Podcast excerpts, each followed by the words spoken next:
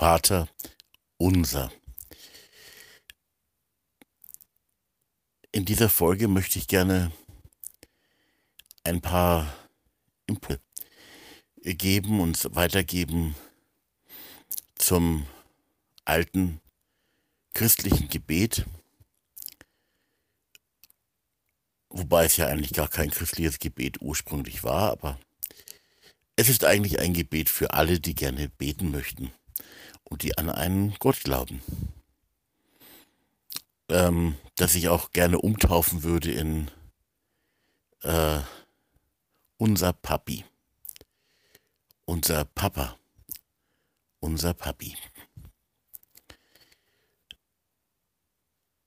Ich möchte es einfach in dieser Folge hier beim Podcast vom ökumenischen, interreligiösen und zwischenmenschlichen Liebes- und Freundschaftsprojekt Zellen der Liebe möchte ich gerne einfach diese einzelnen Teile des Vaterunders ähm, äh, mit euch beten, mit euch sprechen und besprechen auch ein bisschen, also ein paar Gedanken dazu sage, eben Impulse. Ähm, möchte an der Stelle aber wieder betonen auch, dass äh, das Projekt der Liebe eben ausdrücklich auch ein äh, Zwischenmenschliches ist, also was sich auf diesen Bereich auch bezieht. Und Menschen, die jetzt sagen, oh, diese spirituellen Dinge und dann noch ein christliches Gebet und dann noch das alte Vaterunser da, also das müssen wir jetzt nicht haben. Da sage ich, ist wirklich in Ordnung.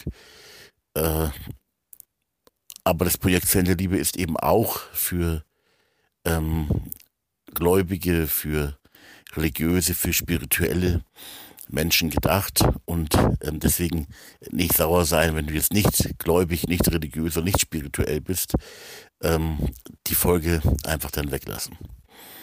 Aber trotzdem fangen wir einfach mal an. Schön, dass du dabei bist übrigens. Vater unser im Himmel. Ja, eben unser Papi. Und da steckt schon so viel drin, allein in diesen äh, paar Worten. Ich weiß gar nicht, ob ich das alles dann auch so zusammenkriege, was ich eigentlich gerne äh, sagen möchte. Allein schon dieses, äh, allein dieses unser schon. Unser Papa. Unser Papi-Gott den wir lieben dürfen, den wir natürlich auch ernst nehmen dürfen. Wir dürfen ja auch den Papa, den Papi durchaus ernst nehmen. Ich bin ja selber auch äh, Papi von vier Kindern, drei Söhne und eine Tochter. Ja, man wird nicht immer so ernst genommen, wie man gerne genommen werden möchte. Äh, also, diese, in diesem Unser steckt schon erst einmal was drin. Denn wer ist denn das eigentlich? Der das betet. Also so die Christenheit hat es ja für sich äh, geschluckt und gesagt, das ist ein christliches Gebet. Und das ist ja, ist irgendwo ja auch so in der Geschichte jetzt so, hat sich so entwickelt. Aber, also erstmal war es eigentlich ja eher ein, ein jüdisches Gebet, denn Jesus war ja Jude. Und diese Lehre, oder diese Wirklichkeit äh, vom Abba, vom Papa-Gott, ähm, die auch besonders in diesem Gleichnis vom verlorenen Sohn äh, deutlich wird, was hier im Podcast ja auch schon vorkam, ähm, ist natürlich eine ganz besondere Lehre. Und bleiben wir zuerst mal, also diese zwei Wörter an sich haben schon in sich, nämlich dieses unser und dieses Vater oder eben Papa oder Papi oder Aber, lieber Vater. Äh, diese unser hat schon, steckt schon enorm viel drin. Denn es ist eben der, der Vati aller seiner Kinder. Und da müssen eben vor allem auch die Christen nochmal oder bestimmte Christen auch neu drüber nachdenken. Oder vielleicht können wir auch alle neu drüber nachdenken. Denn es sind wirklich hier die Kinder Gottes gemeint und damit sind die Menschen gemeint. Also nicht etwa nur die Christen, das muss man klar sagen an der Stelle. Also dieses Unser ist quasi etwas, was die ganze Menschheitsfamilie, alle Menschen umfängt. Da steckt da alles schon mit drin. Und es wird eben deutlich in diesem Gleichnis vom verlorenen Sohn, wo eben der Vater daheim wartet mit einem großen Fest und eben nicht mit Vorwürfen auf seinen Sohn, der ihn freilich verlassen hat. Der freilich weggelaufen ist vor, vor ihm und weg von ihm und ganz woanders hin, was eben auch in diesem Bild von den Schweinetrögen, an denen er sogar gewesen ist, gegessen hat. Und doch behaupte ich ja als meine These, dass in diesem Gleichnis ein Geist weht, der sagt, der Vater hat den Sohn in der ganzen Zeit geliebt. An der Stelle, wo er, wo der Sohn gegangen ist, an der Stelle, wo der Sohn ganz weit weg war vom Vater und von der Heimat, eben an den Schweinetrögen, wo er sein Geld, sein ganzes Vermögen verprasst hat und eben auch dann, als er dann endlich heimgekommen ist und es ein großes Fest, eine große Feier gab und der Vater ihn in die Arme genommen hat. Und deswegen drückt für mich dieses Gleichnis gerade das Gleichnis vom verlorenen Sohn und eben auch von der Liebe des Vaters zu seinem verlorenen Sohn enorm viel aus. Und ich habe vorhin so über das, darüber eben auch nachgedacht und da ist mir so eingefallen, mein Bruder, und bitte jetzt nicht gleich aufregen drüber, mein Bruder Wladimir Putin. Mein Bruder. hat sich so weit verlaufen. So weit verlaufen. Ganz schrecklich. Mein Bruder Wladimir Putin. Vielleicht verstehst du, was ich damit sagen möchte. Also der Vater liebt seine verlorenen Kinder. Er liebt uns, uns alle, weil wir seine Kinder sind. Und wir sind seine Kinder, weil wir Menschen sind und nicht erst dann, wenn wir uns haben taufen lassen oder weil wir getauft worden sind oder weil wir den richtigen Glauben haben oder das Richtige tun oder so. Sondern er liebt uns, weil er die Liebe ist und weil wir alle seine Kinder sind, seine Töchter und seine Söhne. Und der Sohn Jesus, aus christlicher Sicht wieder, aus der christlichen Tradition, kann uns in besonderer Weise eben auch heimführen, wenn wir seinem Gebot folgen, seinem Willen. Dieser Wille ist die Liebe. Eben diese dreifache Liebe, die Liebe zum Nächsten, die Gemeinschaft schaffende Liebe untereinander, und die Liebe zu den Andersgläubigen oder auch Nichtgläubigen, die tiefe Liebe auch zu ihnen und eben auch die Liebe zu den Feinden, auch zum Feind, Bruder Wladimir Putin. Das ist aber keine billige Liebe, sondern eine schmerzhafte Liebe auch, die auch im Herzen schmerzen kann oder sogar muss. Also, das ist eben ähm, so quasi das allererste im Vater unser, dieses Unser zu verstehen. Das umfasst den ganzen Weltenkreis und es umfasst jeden und alle Menschen. Vater. Aber, lieber Vater, Papa, Papi, der Papi-Gott. Das darf man so sagen und das darf man auch so im Herzen verspüren. Gott ist wirklich ein Papa, ein Papi, der seine Kinder, also die Menschen, auch die Verlorenen, auch und genauso die Verlorenen sehr liebt. Vielleicht manchmal die Verlorenen noch ein bisschen mehr. Und manchmal kann man das auch gar nicht so sauber trennen. Manchmal bekommen wir vielleicht auch, bekommst du deine und ich meine ureigene Verlorenheit auch zu spüren. Auch wenn wir schon ankommen dürfen bei ihm in seiner Liebe und Gegenwart. Trotzdem auch die eigene Verlorenheit annehmen.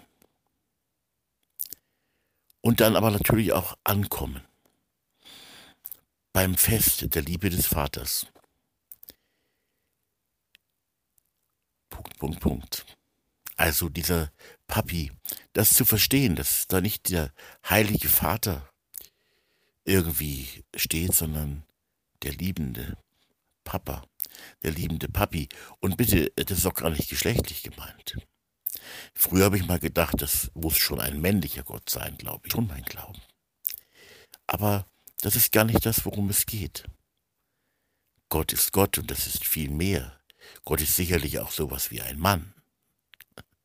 Aber doch auch ganz anders und viel mehr als nur ein Mann, nur ein Vater. Es ist eben auch so ein reales Bild, ähm, aber weil Gott viel größer ist, reicht es eben doch nicht aus. Und ähm, es ist natürlich auch seiner Zeit geschuldet. Vielleicht hätte Jesus heute gesagt, Gott liebt, ja, ja, Gott ist wie eine Mutter und liebt wie ein Vater oder so. Aber es wäre natürlich damals schwierig gewesen, weil die Frauen ja leider äh, gar nichts zu sagen hatten. Also in der Gesellschaft. Äh, keine wirkliche Rolle gespielt haben. Und ein Gott, der nichts zu sagen hat, wäre natürlich als reales Bild äh, für Gott und für seine äh, mütterliche und väterliche und noch viel innigere Liebe dann doch ähm, kein gutes Bild. Denn Gott hat uns was zu sagen und er ist schon auch eine Autorität. Und natürlich, äh, heute wissen wir, Frauen sind natürlich durchaus auch und die Mütter sind auch Autoritäten. Ähm, auf der anderen Seite reicht dann dieses Bild auch wieder überhaupt nicht, weil die Erfahrung, die wir manchmal mit den Vätern machen, ja, Gott ist doch noch auch ganz anders. Also er ist wie der allerbeste Vater, wie die allerbeste Mutter und noch viel mehr Vater und noch viel mehr Mutter als die allerbesten Eltern. Das muss man vielleicht auch dann an sich heranlassen und zulassen, das auch so wahrzunehmen. Also, unser Papi im Himmel. Auch das ist, glaube ich, ein ganz wichtiger Aspekt, dieses im Himmel oder in den Himmeln. Äh, Gott ist uns extrem nahe, aber er ist eben doch auch in einer anderen Welt und das, dieses Wort im Himmel spricht auch davon, dass Gott eben nicht wissenschaftlich zu erklären ist. Dass wir ihn eben nicht sehen. Also äh, irgendwo auch doch, aber nicht wirklich sehen, wie wir uns gegenseitig sehen zum Beispiel. Und das ist das Wort im Himmel spricht auch, der Himmel, das Wort spricht auch davon, dass es tatsächlich Dinge gibt, die wir nicht wissenschaftlich ergründen können, die wir im Glauben aber doch sehr wohl wahrnehmen können. Also Glauben ist da nicht so wie ein Vermuten oder so, sondern es ist schon auch eine Gewissheit, eine Erfahrung. Kann auch was zu tun haben mit Mystik, also mit einer inneren Gotteserfahrung auch. Auf jeden Fall sehr wohl etwas Reales und doch etwas ganz anderes, das wir nicht greifen können, das auch die Wissenschaft nicht greifen kann, das es aber doch gibt. Aber jeder Wissenschaftler oder die meisten würden vielleicht sagen, was wir nicht greifen können und was wir nicht wissenschaftlich beweisen können mit unseren heutigen Mitteln, das gibt es natürlich schlicht nicht. Und das ist natürlich ein Trugschluss. Also es gibt schon noch eine Welt, Es gibt eine oder viele Dimensionen, die wir heute mit unseren heutigen wissenschaftlichen Mitteln und auch mit unseren Augen nicht sehen können. Und die doch ganz real ist. Und mir kam heute so der Gedankengang, bitte, ich will damit nicht irgendwie angeben oder so, aber es ist schon so, wenn ich gut drauf bin und richtig dran bin innerlich, dann kenne ich Gott. Dann ist er wirklich mein Vater. Und viel mehr als das. Und eine unglaubliche Liebe. Und dann sehe ich ihn. Dann ist er mein Gott und ich bin sein Kind. Und wir gehören einander. Wir werden eins oder ein gutes Stück weit eins. Es ist aber doch ein rein inneres Geschehen. Und doch denke ich mir dann so, es kann wirklich so eine Beziehung zwischen dem Papi und mir, seinem kleinen Sohn sein, seinem kleinen Kind sein. Übrigens gilt das für jeden Menschen genauso. Eine Beziehung und ein Erkennen. Ein Kennen, wo ich am Ende sagen muss, kenne ich ihn nicht besser,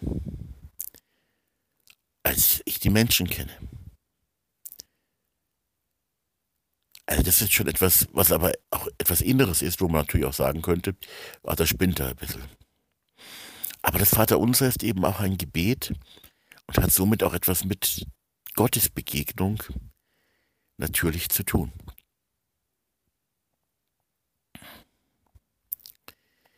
Also, jetzt dann der nächste Teil vom Vaterunser also Vater unser im Himmel, geheiligt werde dein Name. Ja, welcher Name ist damit eigentlich gemeint? Das ist ja immer die Frage. Die Zeugen Jehovas würden gleich sagen, ja, Jehova natürlich, ist klar. Und ähm, aber hier in diesem Gebet ist jetzt vielleicht in besonderer Weise dieser Name gemeint, der Name des liebenden Papis. Des Papis aus dem Gleichnis, des Vaters aus dem Gleichnis vom verlorenen Sohn. Der ist da vielleicht doch in besonderer Weise gemeint. Diesen Namen des liebenden Gottes, der alle seine Kinder sehr, sehr intensiv liebt. Auch mich.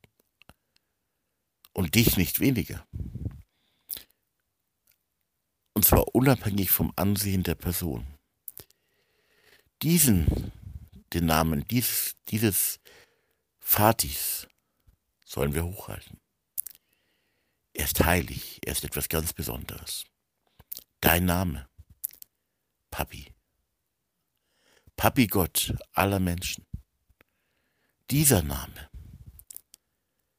also nicht nur dieser Name des Gottes der Christen, mit dem Unser sind eben nicht nur die Christen gemeint, sondern wirklich alle, um es nochmal zu sagen. Dieser Name muss hoch, hoch gehalten werden. Der ist heilig. Sollte Gott, sollte Gott nicht abgesprochen werden von uns Menschen, wie total seine Liebe zu allen seinen verlorenen, kleinen, schwachen vielgeliebten Kindlein ist.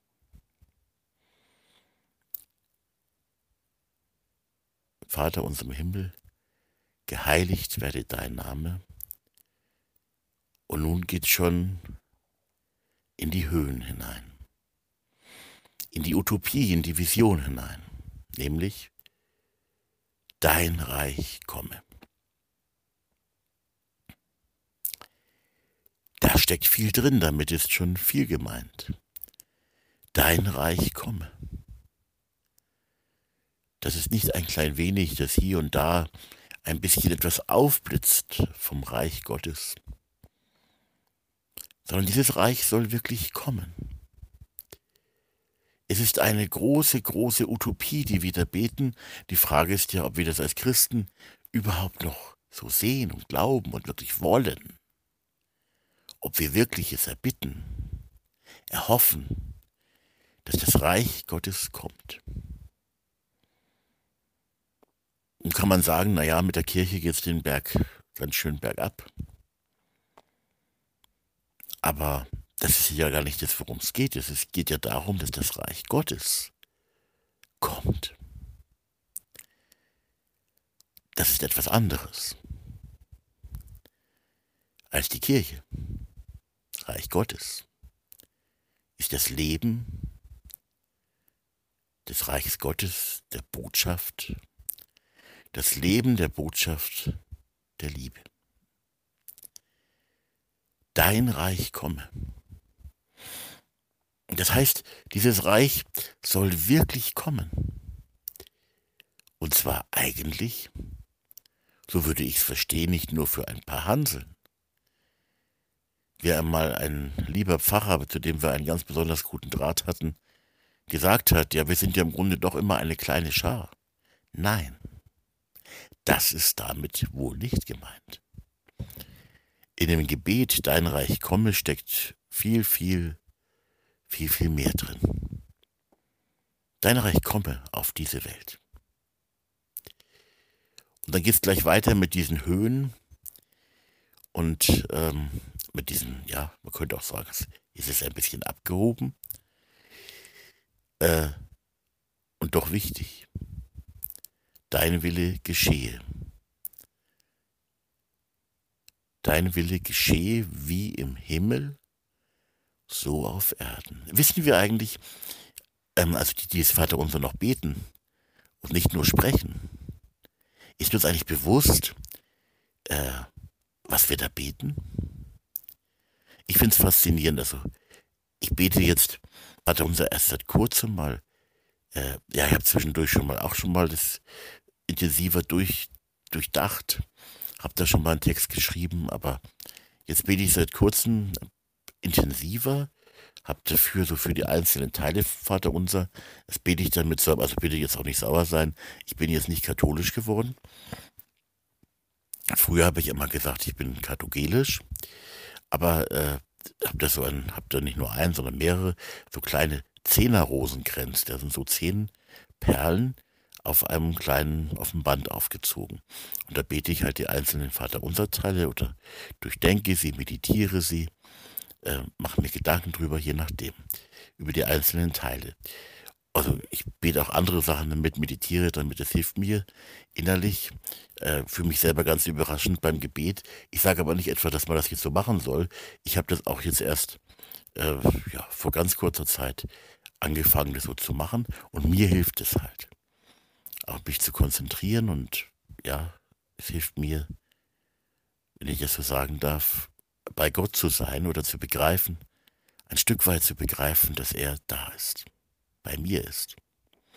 Also eine Hilfe zum Gebet für mich und damit kann ich jetzt Vater Unser eben auch gut beten. Also ich kann zum Beispiel die einzelnen Teile des Vaterunsers jeweils zehnmal durchbeten. Also an der Stelle jetzt also zum Beispiel Dein Wille geschehe, Dein Wille geschehe, Dein Wille geschehe, also zehnmal durch. Dann vielleicht immer bei jedem Teil ein paar Mal einfach atmen, das Meditieren. Und äh, manchmal kommen mir da auch Gedanken, manchmal, ja, das ist vielleicht nach der Meditationslehre gar nicht immer so gut, aber die kommen trotzdem. Es sind meistens gute Gedanken. Oder eben auch die einzelnen Vaterunser äh, Teile, jeweils einen Teil ja, mit einer, zusammen mit einer Kugel beten. Und äh, jetzt wird quasi die Kugel dran. Ähm, zuerst war es dein Reich komme und jetzt dein Wille geschehe wie im Himmel, so auf Erden. Das ist schon auch ein, ein starke, starkes Stück. Der Wille Gottes soll tatsächlich geschehen. Ich will jetzt hier nicht weiter thematisieren, was der Wille Gottes ist. Ich glaube, der Wille Gottes ist das, was hier im Podcast auch dauernd vorkommt, aber natürlich auch ganz woanders. Der Wille Gottes ist vor allem ganz kurz gesagt einfach eben Liebe. Der soll geschehen, dieser Wille. Die Liebe soll geschehen in Menschenherzen und zwischen den Menschen. Und wenn der Wille Gottes sich voll erfüllt, dann heißt das auch, äh, dein Wille geschehe in und unter und zwischen uns allen, zwischen allen Menschen. Darum beten wir. Und äh, vielleicht nochmal zu der, zu der äh, Kugel quasi vorher, zu der Perle vorher. Ähm, dein Reich komme. Man könnte auch so beten. Dein Reich wird kommen. Dein Wille geschehe, dein Wille wird geschehen. Er wird geschehen.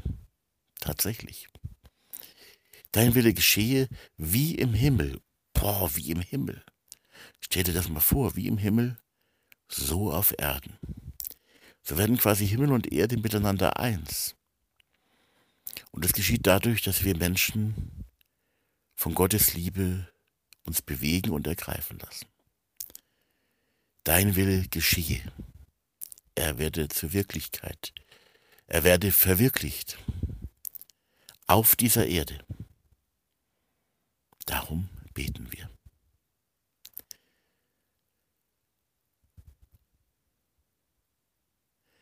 Und jetzt wird es Vaterunser dann ganz realistisch. Und zwar, also ich glaube auch das vorher ist realistisch, aber eben doch ähm, ja etwas, was auch kommen wird aus einer anderen Welt und doch sehr nah auch in unsere Welt. Und das, was jetzt kommt, hat dann ganz viel mit unserer Welt zu tun. Unser tägliches Brot. Als der erste Mal dieser Teil, diese Perle, ähm, unser tägliches Brot gib uns heute. Damit ist ja nicht nur das Essen gemeint, sondern das, was wir einfach brauchen, um überhaupt normal leben zu können. Ein Bett zum Schlafen. Und vieles mehr, was man einfach braucht. Und wenn wir beten, unser tägliches Brot gib uns heute, ist damit natürlich nicht nur mein eigenes gemeint, sondern auch das meiner Mitmenschen und das der Menschen auf der ganzen Welt. Und so vielen Menschen fehlt genau das, das tägliche Brot. Sie haben nicht mal das. Heute kam wieder in den Nachrichten die erschreckende Nachricht, dass die Reichen wirklich immer noch mehr Gewinne machen und die Armen, also das wird immer ungerechter verteilt. Es ist so viel da auf dieser Welt und es ist so ungleich verteilt. Ein Prozent besitzt so viel und ein Prozent der Weltbevölkerung hat so viele Gewinne, auch jetzt in den Krisenzeiten, finanzielle Gewinne gemacht. Und die große Mehrheit eben nicht. Da müsste man ja auch, auch was machen, das wäre schon auch wichtig. Das ist ja eine große Ungerechtigkeit. Da muss dringend was geschehen, auch politisch muss da was gemacht werden. Natürlich gibt es immer Menschen, die mehr und die weniger haben. Das ist ja auch kein Weltuntergang, kein Verbrechen. Aber diese Ungerechtigkeit, dass ein Prozent der Weltbevölkerung so viel besitzt und sogar in diesen Krisenzeiten, die wir jetzt haben mit Corona und jetzt mit dem Krieg und überhaupt, noch mehr Gewinne macht als sonst. Das kann nicht sein. Unser tägliches Brot aber heute. Und manchmal sind das ja auch Kleinigkeiten. Also wir zum Beispiel, uns geht es eigentlich relativ gut, wir verdienen wirklich nicht viel, aber weil wir eben im Bayerischen Wald äh, wohnen, ähm, wir, haben wir ein Haus, wir haben vier Kinder, die haben gar nichts gekostet. Äh, und wir haben ein Häuschen mit einem wunderschönen Ausblick, wenn man oben äh, auf unserem überdachten Balkon sitzt, schaut man schön auf den Wald und auch in die Ferne. Und äh, wunderbar, es ist quasi äh, im zweiten Stock von unserem Haus, weil es eben so ein Felsen reingebaut ist. Also von, von der einen Seite Also deswegen ist es relativ hoch auf der Seite. Man muss, man, muss man einfach selber sich da hingesetzt haben. Ich sitze da also auch mal gerne auf meinem Sessel, habe da auch schon die eine oder andere Folge vom Podcast aufgenommen, meine ich. Also die eine und andere auf jeden Fall. Die heutige nicht. Ähm, also unser tägliches Brot gibt uns heute, das können auch Kleinigkeiten sein, die auch unsere Seele erfreuen, unser Herz erfreuen, wenn wir in den Wald gehen, wenn wir einen Baum sehen. Auch daran kann man vielleicht Gott erkennen, wenn man das Herz dafür äh, noch hat. Wunderbar, was man da in einer Natur auch sehen kann. Aber da ist natürlich ganz viel in der heutigen Zeit auch schon uns genommen worden, weil das hat halt die Natur, die Evolution gemacht und an den Schöpfer zu glauben, ist halt auch ähm, scheinbar unwissenschaftlich. Trotzdem haben wir viele Wissenschaftler und glauben auch heute noch viele Wissenschaftler äh, durchaus äh, an einen Schöpfer, an Gott. Eben. Unser tägliches Brot brauchen wir heute aber wirklich. Und brauchen die anderen auch. Und dafür ist auch das Teilen dann natürlich ganz wichtig. Und es wäre schön, wenn auch die Reichen sich der Liebe öffnen und, und wirklich teilen würden. Ich meine, sie haben oft ja Stiftungen und ähnliches gegründet, aber baden trotzdem selber noch quasi wie Dagobert Duck im Gold. Sie könnten noch viel mehr teilen und nicht immer mehr Reichtum an, anhäufen und damit oft auch immer mehr Macht anhäufen. Anhäufen ist nicht gut. Äh, behaupte ich mal an der Stelle. Teilen ist gut. Unser tägliches Brot gib uns heute, wenn wir es brauchen, eben. Und dann geht es Vater unser wirklich auch weiter hinein in unseren Alltag. Also auch weg von diesen Höhen des Reichs Gottes und dass der Wille Gottes wie im Himmel so auch auf Erden geschehe. Jetzt ganz ähm, so, dass wir vielleicht alle sagen können, ja, so ist das wohl im Leben. Wir müssen um unser tägliches Brot manchmal auch kämpfen. Und jetzt geht's weiter. Vergib uns Unschuld. Vergib uns unsere Schuld. Es ist irgendwo immer auch gemeinsame Schuld. Und das heißt nicht, dass der Einzelne nicht verantwortlich ist, aber, aber wir sind auch gemeinsam verantwortlich. Manche Schuld resultiert aus der anderen Schuld, der anderen, und wird dann doch zur eigenen Schuld, zum eigenen Versagen auch. Was Erbsünde angeht, da bin ich ein bisschen kritisch mit dieser alten kirchlichen Lehre, aber ein Stück Erbsünde kann ich gut nachvollziehen, nämlich wir werden schon hineingeboren, hineingeboren in eine Welt mit all ihren Schieflagen. Da kommen wir einfach an und äh, kriegen dann gleich manche Schieflagen mit. Und äh, also auch gesellschaftlich, durch die gesellschaftliche Prägung, äh, wie man zu sein hat, vielleicht muss man gar nicht so sein, vielleicht kann man auch ganz anders sein. Manche gesellschaftlichen Vorgaben sind natürlich keine Schuld, sondern sind wirklich gut und ganz normal und auch kein Fehler. Aber manches ist vielleicht auch viel zu einseitig und viel zu starr und festgelegt. Hat vielleicht dann was mit Erbsünde auch zu tun.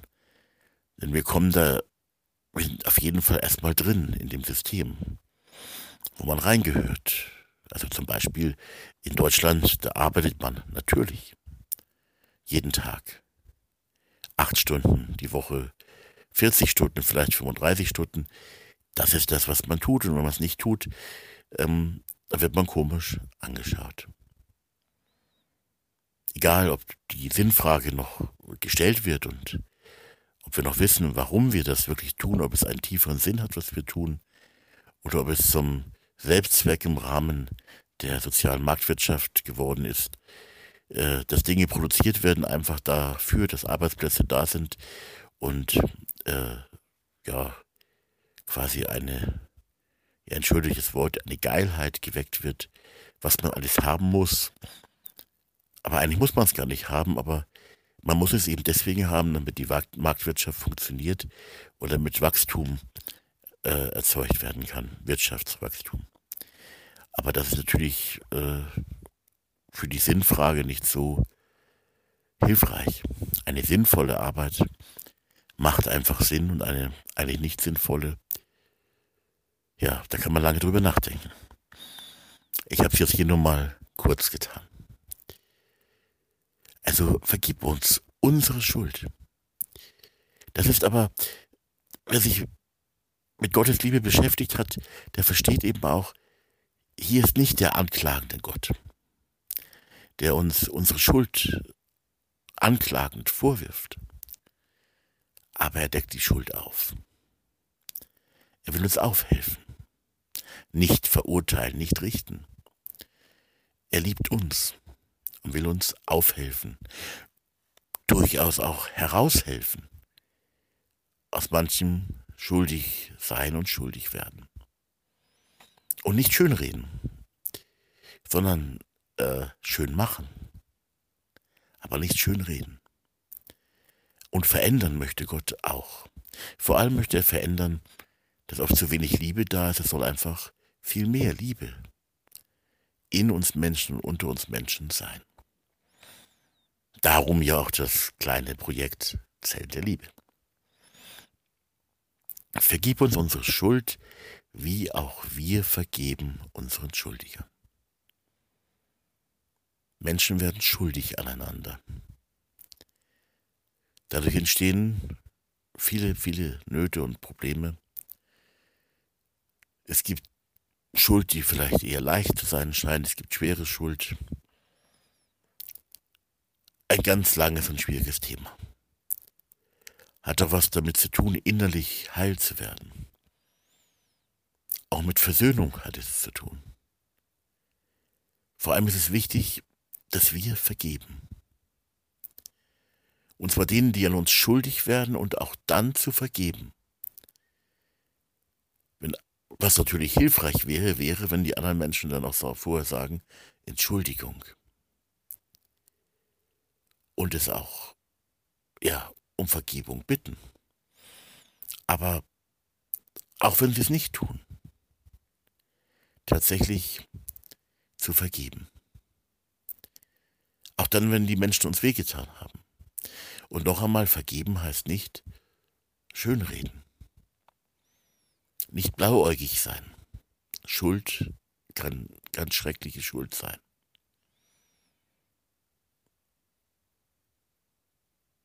Und führe uns nicht in Versuchung. Also man könnte auch über das Schuldthema jetzt noch länger reden. Vor allem, dass es auch in unseren Herzen ankommt. Aber es ist eben auch ein schwieriges Thema, wo man nochmal eigentlich ja auch persönlich vielleicht miteinander reden könnte und müsste. Denn jeder von uns hat ja seine Schwierigkeiten, auch die Verletzungen, die man ihm vielleicht zugefügt hat im Leben. Und sich damit zu versöhnen und wieder heil zu werden, ist nicht einfach. Und manche Wunden bleiben auch ein Leben lang und haben Folgen. Auch äh, psychische Folgen. Und man kann diese Folgen auch nicht alle einfach so ausmerzen. Und sie dürfen ja auch sein. Die Brüche, auch das Zerbrochensein, gehört zum Leben dazu und kann auch manch Gutes, kann daraus neu erwachsen. So ist es auch mit diesem, mit dieser ganz schwierigen Perle. Ähm, führe uns nicht in Versuchung. Führe uns nicht in Versuchung. Da gibt es viele versuche das auszulegen, schlaue Gedanken dazu. Vielleicht ist es auch gar nicht so ganz richtig übersetzt, aber ich will trotzdem es einfach mal so nehmen, wie es ist. Ja, kann Gott uns denn in Versuchung führen? Ja. Ähm, manches muss vielleicht eben auch sein, auch manche schwere und negative Erfahrung, damit wir daraus etwas Neues lernen. Zum Beispiel damit in der Not oder durch die Not neuer Zusammenhalt wächst. dass wir dadurch, dass wir anderen Menschen in der Not zur Seite stehen, die Not kann eine schwere Versuchung auch sein, dass wir dadurch lernen, wenn wir ihnen zur Seite stehen, dass wir dadurch lernen, ihnen eben wirklich zur Seite zu stehen. So wächst daraus neue Liebe, neuer Beistand. Wir lernen einen neuen Aspekt auch der Liebe.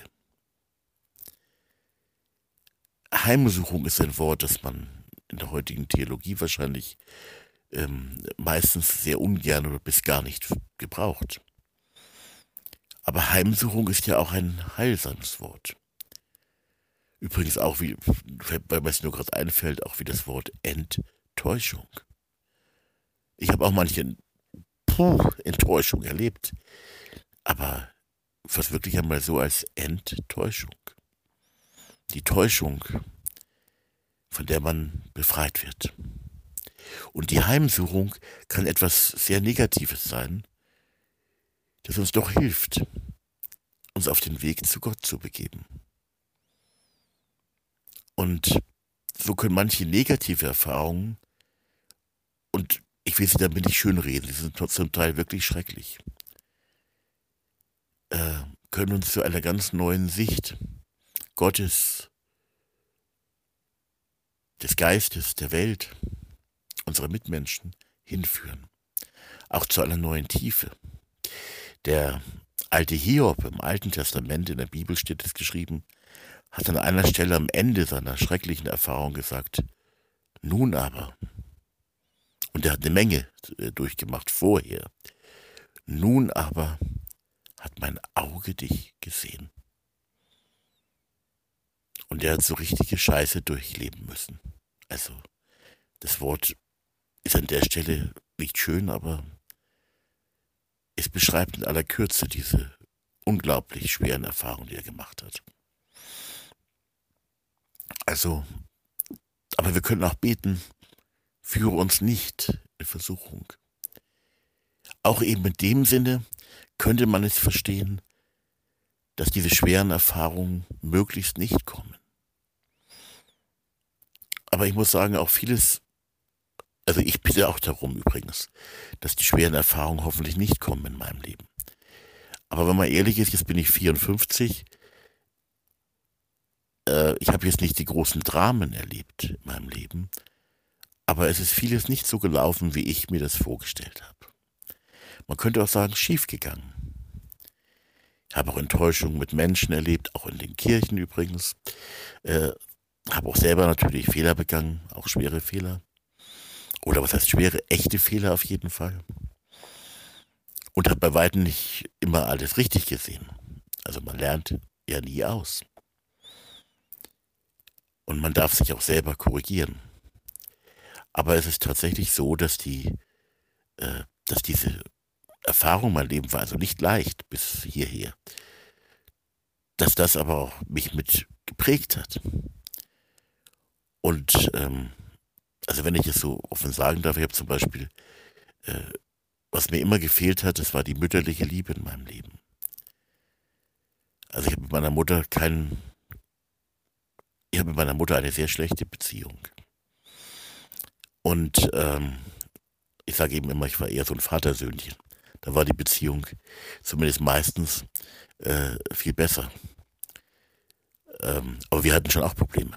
Aber wenn ich so von dieser persönlichen Ebene das nur mal kurz sage, daraus ist aber in mir auch eine, also ist mancher innerer Schaden auch entstanden.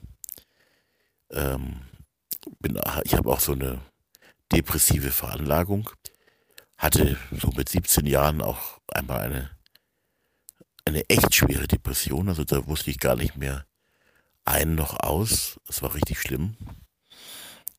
Ist jetzt schon lange her, aber trotzdem, es war damals so und ich habe eben so eine Veranlagung auch. Und ähm, ja, diese, auch dieses Schwere, was immer wieder auch im Leben da war, eben auch negative Erfahrungen und Dinge, die nicht schön gelaufen sind, haben mich auch weitergebracht, haben mich, um es kurz zu sagen, auch in eine neue Weite hineingeführt und haben auch in mir eine, ja, die Sehnsucht nach der Liebe ähm, in besonderer Weise bestärkt. Sehnsucht nach Liebe, äh, ja, das ist etwas, worum es auch geht, hat vielleicht auch das Projekt Zellen der Liebe mit entstehen lassen.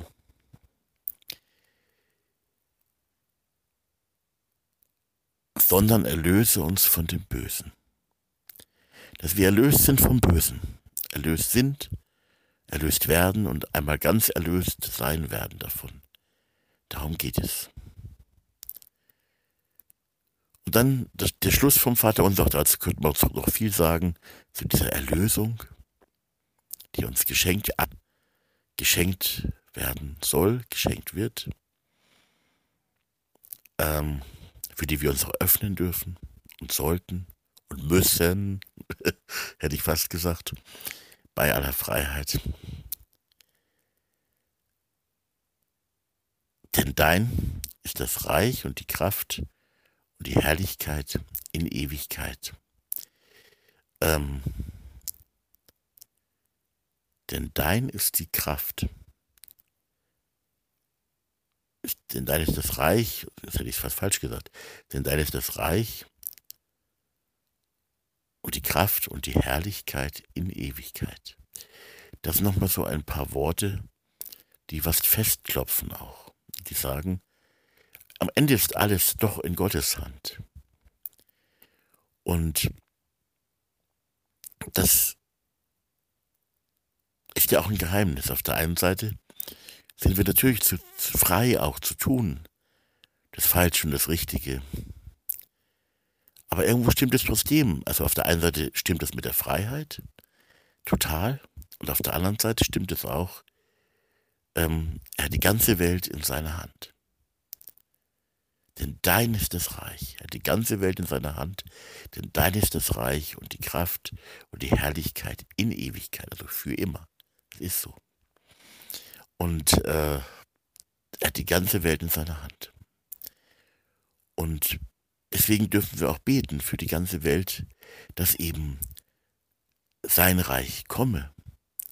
Und dass sein Reich kommen, ja, kommen wird dass es wirklich kommt und dass sein Wille, ähm, Liebe unter den Menschen wirklich geschehe, wie im Himmel.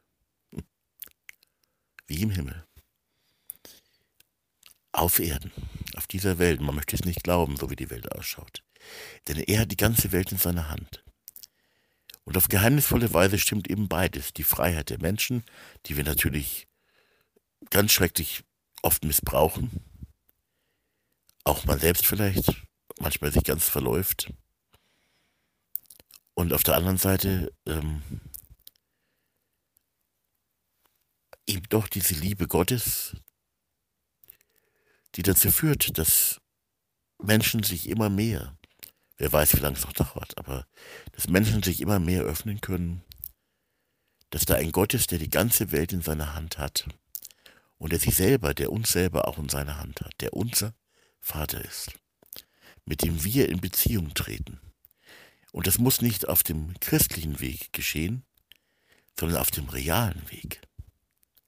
Ja, Jesus hat einmal gesagt, mein Heiliger Geist wird euch alles lehren.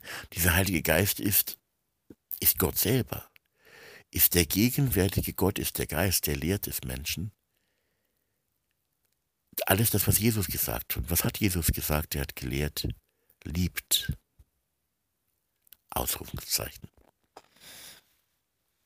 Also, diese letzten, letzten Worte im Vater unser machen das nochmal deutlich. Er hat die ganze Welt in seiner Hand. Und auf geheimnisvolle Weise führt er uns Menschen hin zur Liebe. Zu sich selbst, zu ihm. Und das ist was ganz Wichtiges. Ich habe letztens mal ein Wort gelesen des amerikanischen Schauspielers Morgan Freeman. Den wirst du vielleicht auch kennen.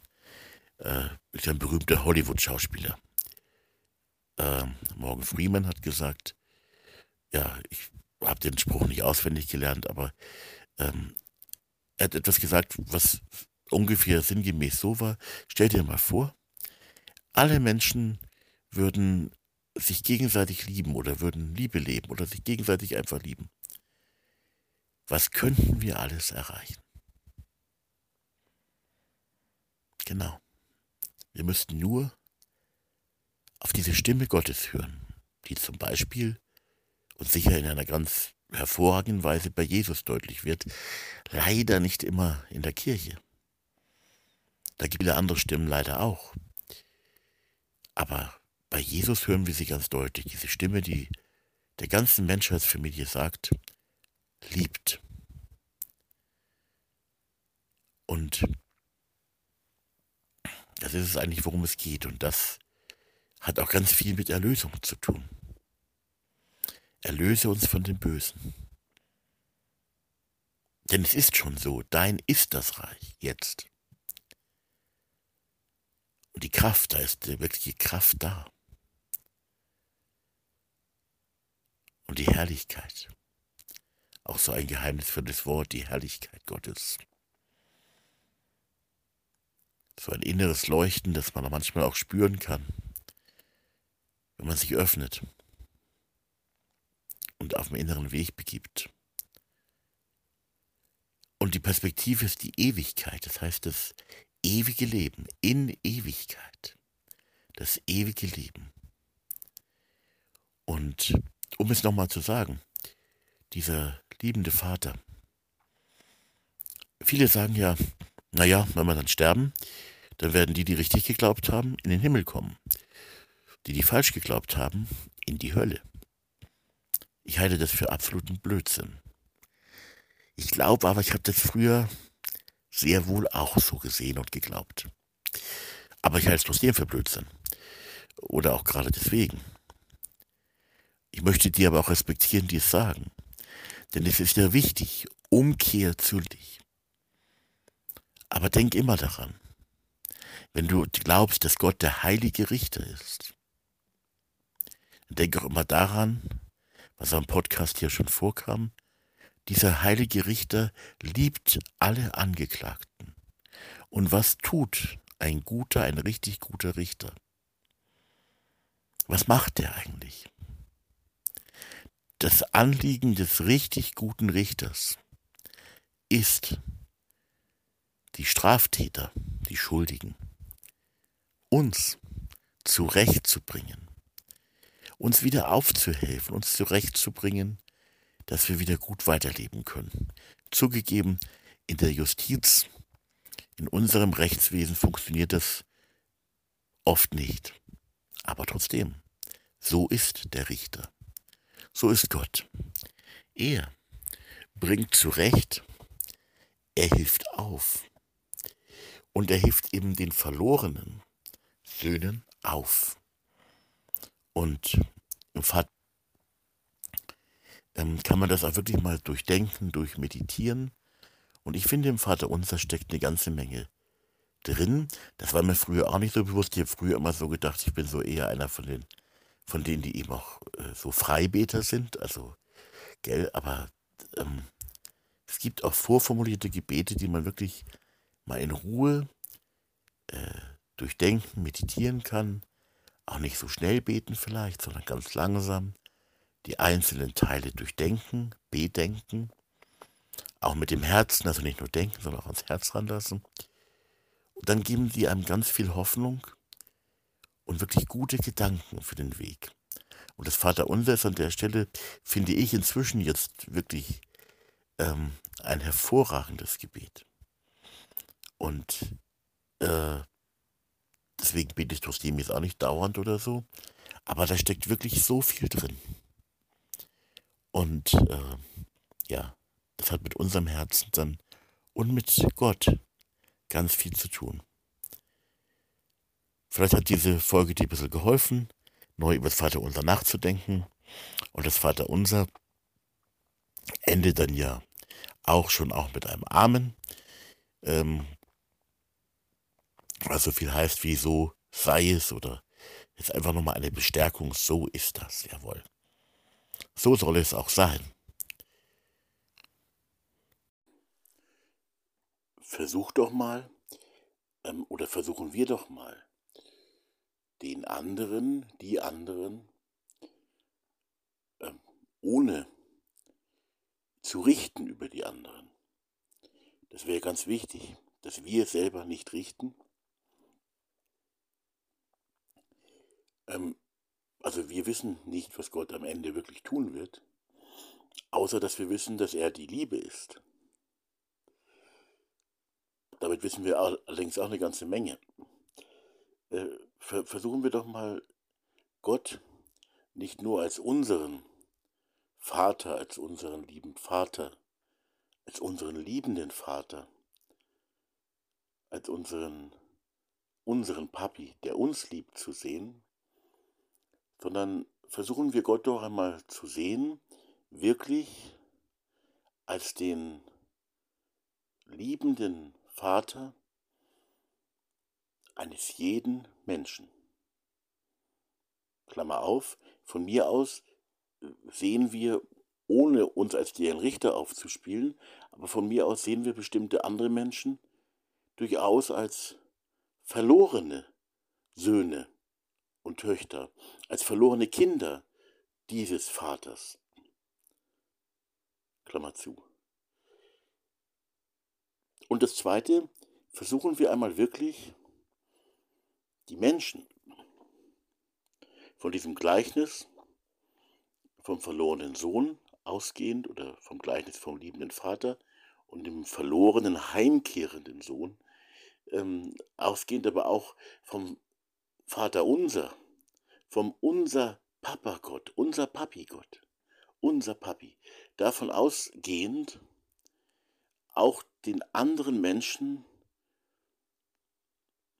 auch wenn wir sagen, naja, der glaubt jetzt schon falsch, der macht auch manches falsch, da ist wirklich Verlorenheit da, Falsches, Verirrtsein da. Aber versuchen wir den anderen Menschen auch von diesem Vater ausgehend, auch von diesem Gleichnis ausgehend, also auch vom Vater unser ausgehend, ähm, versuchen wir den anderen Mitmenschen doch auch einmal zu sehen als unseren Bruder, als unsere Schwester.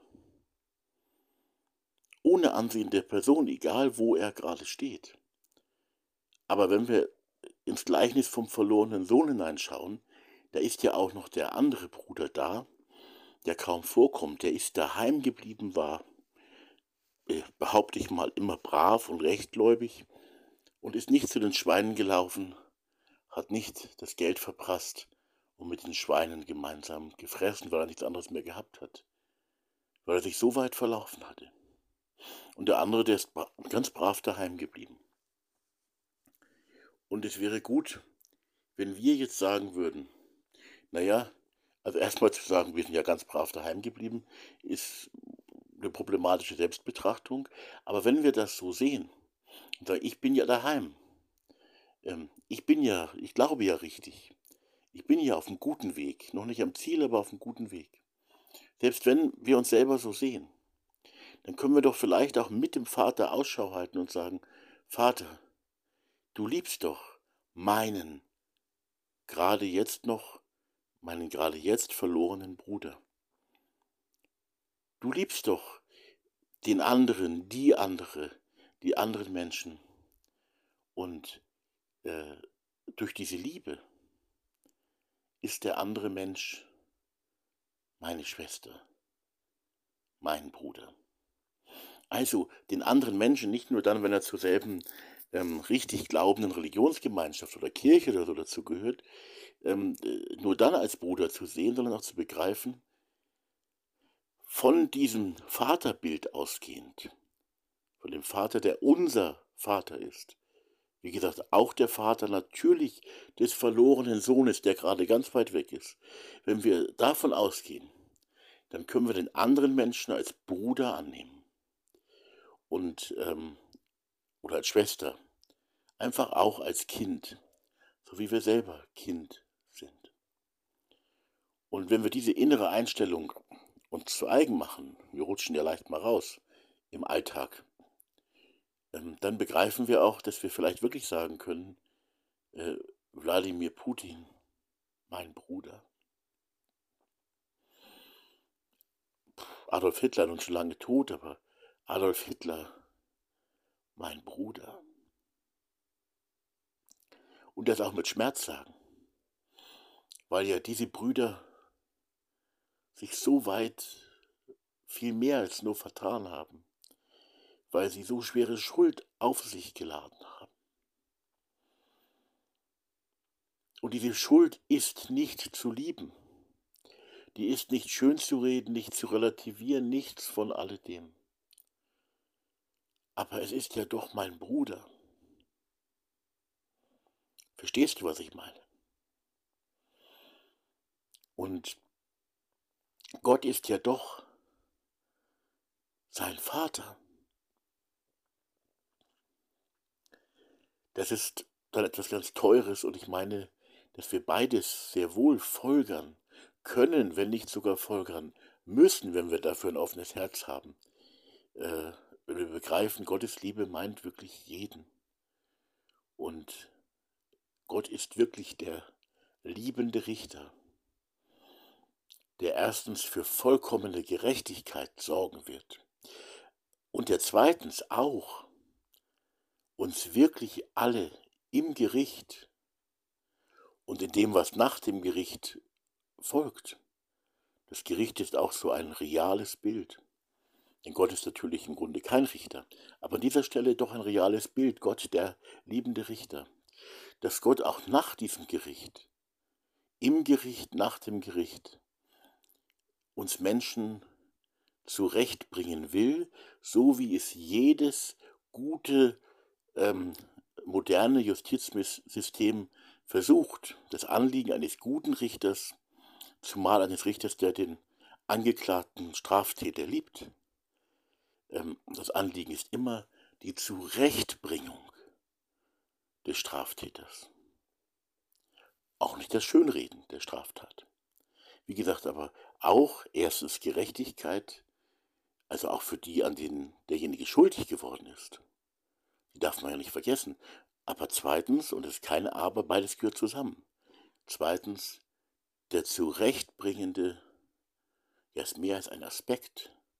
Es ist Teil der Liebe.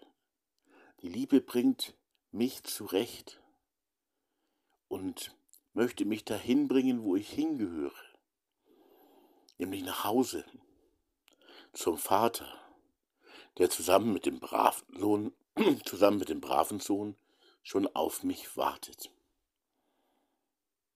Und ich glaube, das alles steckt im Gleichnis vom verlorenen Sohn und dem liebenden Vater mit drin und steckt auch in diesem Vater unser drin. Gott ist nicht nur mein Vater. Er liebt nicht nur mich, er liebt aber auch mich. Wichtig, nicht vergessen. Ähm, er ist auch der Gott, der die anderen, die auch so richtig, richtig glauben wie ich, ne, so da geht man ja meistens aus, dass man richtig glaubt. Wir sind aber auch auf einem Weg, hoffentlich auf einem guten Weg. Wie gesagt, noch nicht am Ziel. Also Gott liebt auch die anderen, die auch so glauben wie ich. Und ist auch, auch hier der mit der Vaterliebe, man könnte genauso sagen Mutterliebe oder einfach göttlicher Liebe. Und er ist es genauso eben auch ähm, für alle anderen Menschen. Und das sei für allen Frommen auch gesagt, die bis hierher zugehört haben, sage ich vielen Dank. Das ist schön, das ist gut, dass du zumindest, dass du es dir angehört hast. Vielleicht kommt es ja auch an deinem Herzen positiv irgendwie doch an. Das ist die Botschaft äh, Gottes. Gott liebt die Menschen. Und freilich, er ruft sie zur Umkehr zu dieser Liebe. Das heißt, dass wir auf die Liebe vertrauen, der Liebe glauben und die Liebe natürlich auch in unser Leben und Tun und in unser Miteinander ähm, mit anderen Menschen hineinlassen. Diese Umkehr ist, ist nicht etwa egal. Ist schon wichtig, ne? ganz wichtig, das sage ich auch. Es ist aber eben auch wichtig, dass wir alle begreifen, der andere ist von Gott genauso geliebt wie ich auch. Und das müssen wir sehen. Spannend finde ich an der Stelle auch, das ist für mich eine klare biblische Botschaft. Die Liebe Gottes liebt wirklich jeden Menschen. Das ist ein zentraler Punkt. Äh, also ich komme ja aus der christlichen Tradition, also ein zentraler, äh, äh, also ein Kernanliegen der christlichen Verkündigung. Wir sagen den Menschen, Gott liebt euch, Gott liebt dich. Und das ist keine Nebensache. Und eigentlich sagen das alle christlichen Richtungen. Nicht, ob sie es richtig verstehen, ist eine zweite Frage. Das Verständnis dessen kann auch immer nur noch besser und auch tiefer gehend werden. Aber das sagen wir den Menschen und das ist auch richtig so. Das ist auch ernst gemeint. Gott liebt die Menschen so sehr. Und das ist eine sehr umfassende Liebe. Und diese Liebe ruft uns eben wirklich zur Liebe und zu lieben. Und zwar alle zu lieben. Und wenn wir das begreifen, ähm, wenn wir diese Art des Vaters, von dem im Vater unser eben die Rede ist, wenn wir die an uns ranlassen, äh, dann kommen wir in ganz neue Aspekte hinein, in ganz neue Dimensionen auch des Glaubens, die aber eigentlich ganz einfach sind. Und ähm, ich habe versucht, das hier ein bisschen deutlich zu machen und wollte diesen Teil jetzt noch mit dazu sagen, weil es eben für die Vaterliebe, die jeden Menschen, die die ganze Menschheit meint, also liebt. Ähm, und bei manchen Rechtgläubigen oder bei manchen Christen kommt es mir so vor, als würden sie eigentlich dann doch glauben, eigentlich liebt Gott nur die, die sich richtig bekehrt haben, die, wie manche sagen, wiedergeborene Christen sind, die liebt Gott richtig. Und auch von manchen äh, volkskirchlichen Verehrungen möchte ich an der Stelle schon sprechen. Da gibt es in der Tat Volkskirchler, die sagen, wir müssen jetzt den Säugling taufen, weil wenn der ungetauft stirbt, wenn das Baby ungetauft stirbt, Punkt, Punkt, Punkt. Äh, ist es für immer verloren oder was? Ein ganz komisches Verständnis. Natürlich wird das Baby, wird der Mensch nicht durch dieses äh, Zeichen ähm, gerettet, sondern der Mensch wird gerettet, äh, auch nicht durch den richtigen Glauben übrigens, wie gesagt, auch nicht durch das richtige Leben, sondern der Mensch wird gerettet durch den Vater und vor allem durch die Vaterliebe, durch die göttliche Liebe durch die Liebe Gottes, dadurch wird der Mensch gerettet. Und dass der, diese, diese göttliche Liebe nimmt mit uns Verbindung auf quasi. Und wir suchen dann auch Verbindung mit ihr aufzunehmen. Das kann man als Vertrauen, als Glauben bezeichnen. Kann man auch tun, wenn man das Vaterunser ähm, verinnerlicht und betet also nicht nur spricht, sondern auch betet, das kann auch eine Hilfe sein. Aber diese Verbindung, die Gott aufgebaut hat, wir, wir greifen die quasi auf, wir, wir packen zu, wir greifen zu und dann ist eine Verbindung mit Gott da. Und, und, und dann wird die Liebe auch immer wirksam an unserem Leben und doch erleben wir auch immer wieder unser Scheitern. Aber die Liebe Gottes geht den Weg mit uns weiter.